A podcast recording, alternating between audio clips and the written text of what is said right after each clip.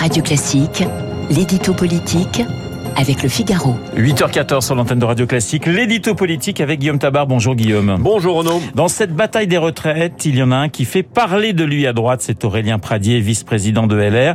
Que cherche-t-il? Écoutez, si on voulait être sévère, on dirait tout simplement qu'il cherche à faire parler de lui. Alors, Aurélien Pradier, c'est ce jeune député du Lot.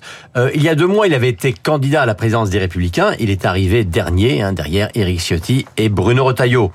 Il prétend incarner une ligne sociale et c'est pourquoi il est parti en guerre contre une réforme des retraites trop comptable et trop injuste à ses yeux. Et donc, il est celui qui existe qui exige toujours plus de concessions de la part d'Elisabeth Borne. Bon, c'est son choix et c'est même son droit.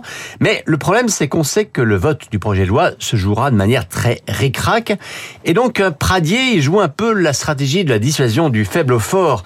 Et songez quand même qu'il peut davantage infléchir la réforme, voire la vider de son contenu, que 2 millions de manifestants. Alors peut-on dire qu'il dicte sa position à l'ensemble des républicains? Ah, Il ne la dicte pas vraiment, mais il la tord au point qu'on finit par ne plus reconnaître une droite qui, à toutes les élections récentes, réclamait la retraite à 65 ans, une droite qui depuis près de 6 ans accusait Emmanuel Macron de ne pas avoir le courage de faire des réformes difficiles, qu'il accusait de ne pas se soucier suffisamment de l'équilibre des finances publiques, et une droite qui aujourd'hui n'a de cesse de revoir à la baisse la copie gouvernementale, puisque toutes ces exigences, hein, toutes, coûtent de l'argent et renvoient à plus tard le retour à l'équilibre du régime des retraites.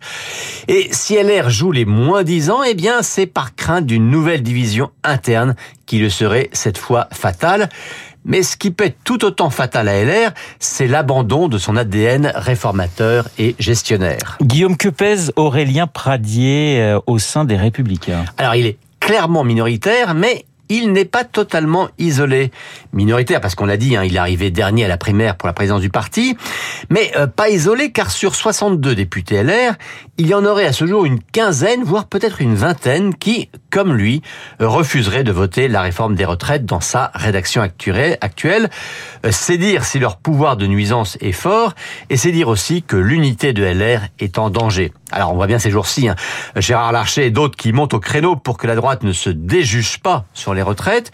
Certains réclament même que Pradier soit démis de ses fonctions de numéro 2 du parti. Vous voyez, la turbulence est forte. Et tout cela, eh bien, pendant ça, ça fait parler d'Aurélien Pradier et ça plaît beaucoup à l'intéressé.